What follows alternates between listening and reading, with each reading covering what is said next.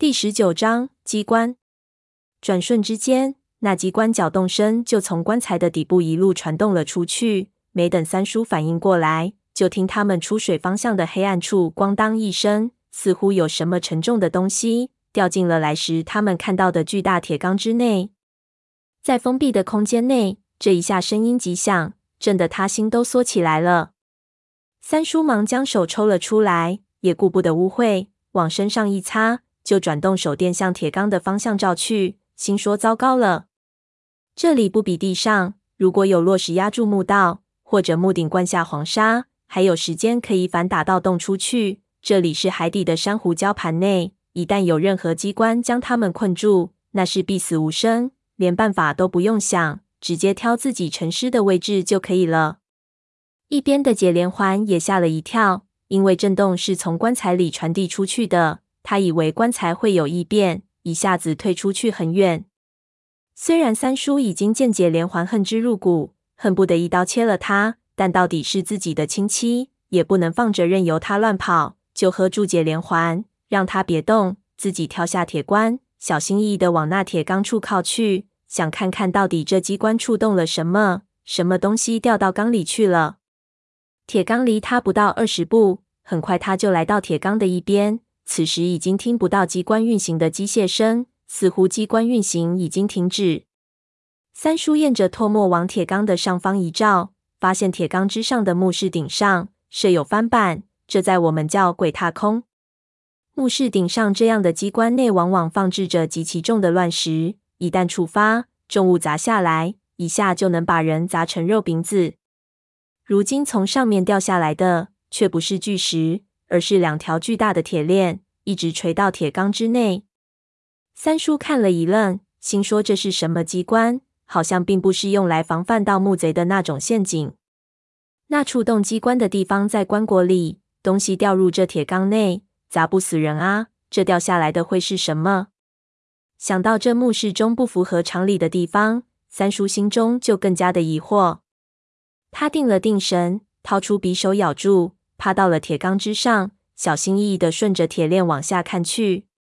一看，他就看到了一个奇怪的东西躺在铁缸底部。仔细一看，发现那是两只黝黑的鬼爪一样的琵琶锁，锁着一具骨骸，肢体和铁链条纠结在一起，手脚都断了，看上去似乎是一个殉葬的奴隶。骨骸极其魁梧，身着破烂不堪的青铜鳞甲，头骨奇异。那琵琶锁正锁着骸骨的锁骨，一条锁骨已经断裂，另一条却还牢牢地挂在上面。三叔大是惊讶，心里琢磨：用琵琶锁穿着锁骨是古代的一种酷刑，用来限制犯人的自由。古代武功高强之人，一般的锁具困他不住，就会使用锁骨的方式紧固。锁骨穿孔之后极其脆弱，一旦过度用力就会骨折。锁骨之所以称为锁骨。也是因为这个原因，骨骸已经腐烂殆尽，连骨头都起了死灵，似乎一碰就会碎裂。三叔用手电仔细照去，看到这骨骸头骨的形状异于常人，不说头骨的大小，其长度就比普通人长了一倍。三叔说不出像什么，直觉是一只大个的香蕉。这古墓之内竟然困有这样一副奇怪的骸骨，当真是离奇到了极点。看墓室的结构。显然，骨骸早就吊在墓顶之上，一碰棺材内的机关，这具骸骨就会陡然掉下，当真巧妙。可这到底是为了什么？如果是防盗的机关，可怖虽然可怖，却没杀伤力。能够来到这海底墓室之人，难道会给死人骨头吓走吗？而这吊着的骨骸，显然不是普通尸体，又到底是什么呢？三叔想象力极度匮乏。心中骇然之际，更是没有什么头绪。不过脑子却转得很快，刹那间想到，这骨骸如此骇人，难不成是尸变了的粽子？铁链有碗口粗细，且带着琵琶锁，显然锁着的东西生前力大无穷。早就听闻苗疆有能人在阴的养小鬼和走尸，难不成这里的墓主用琵琶锁锁了一具已经尸变的尸体，用来当看门狗？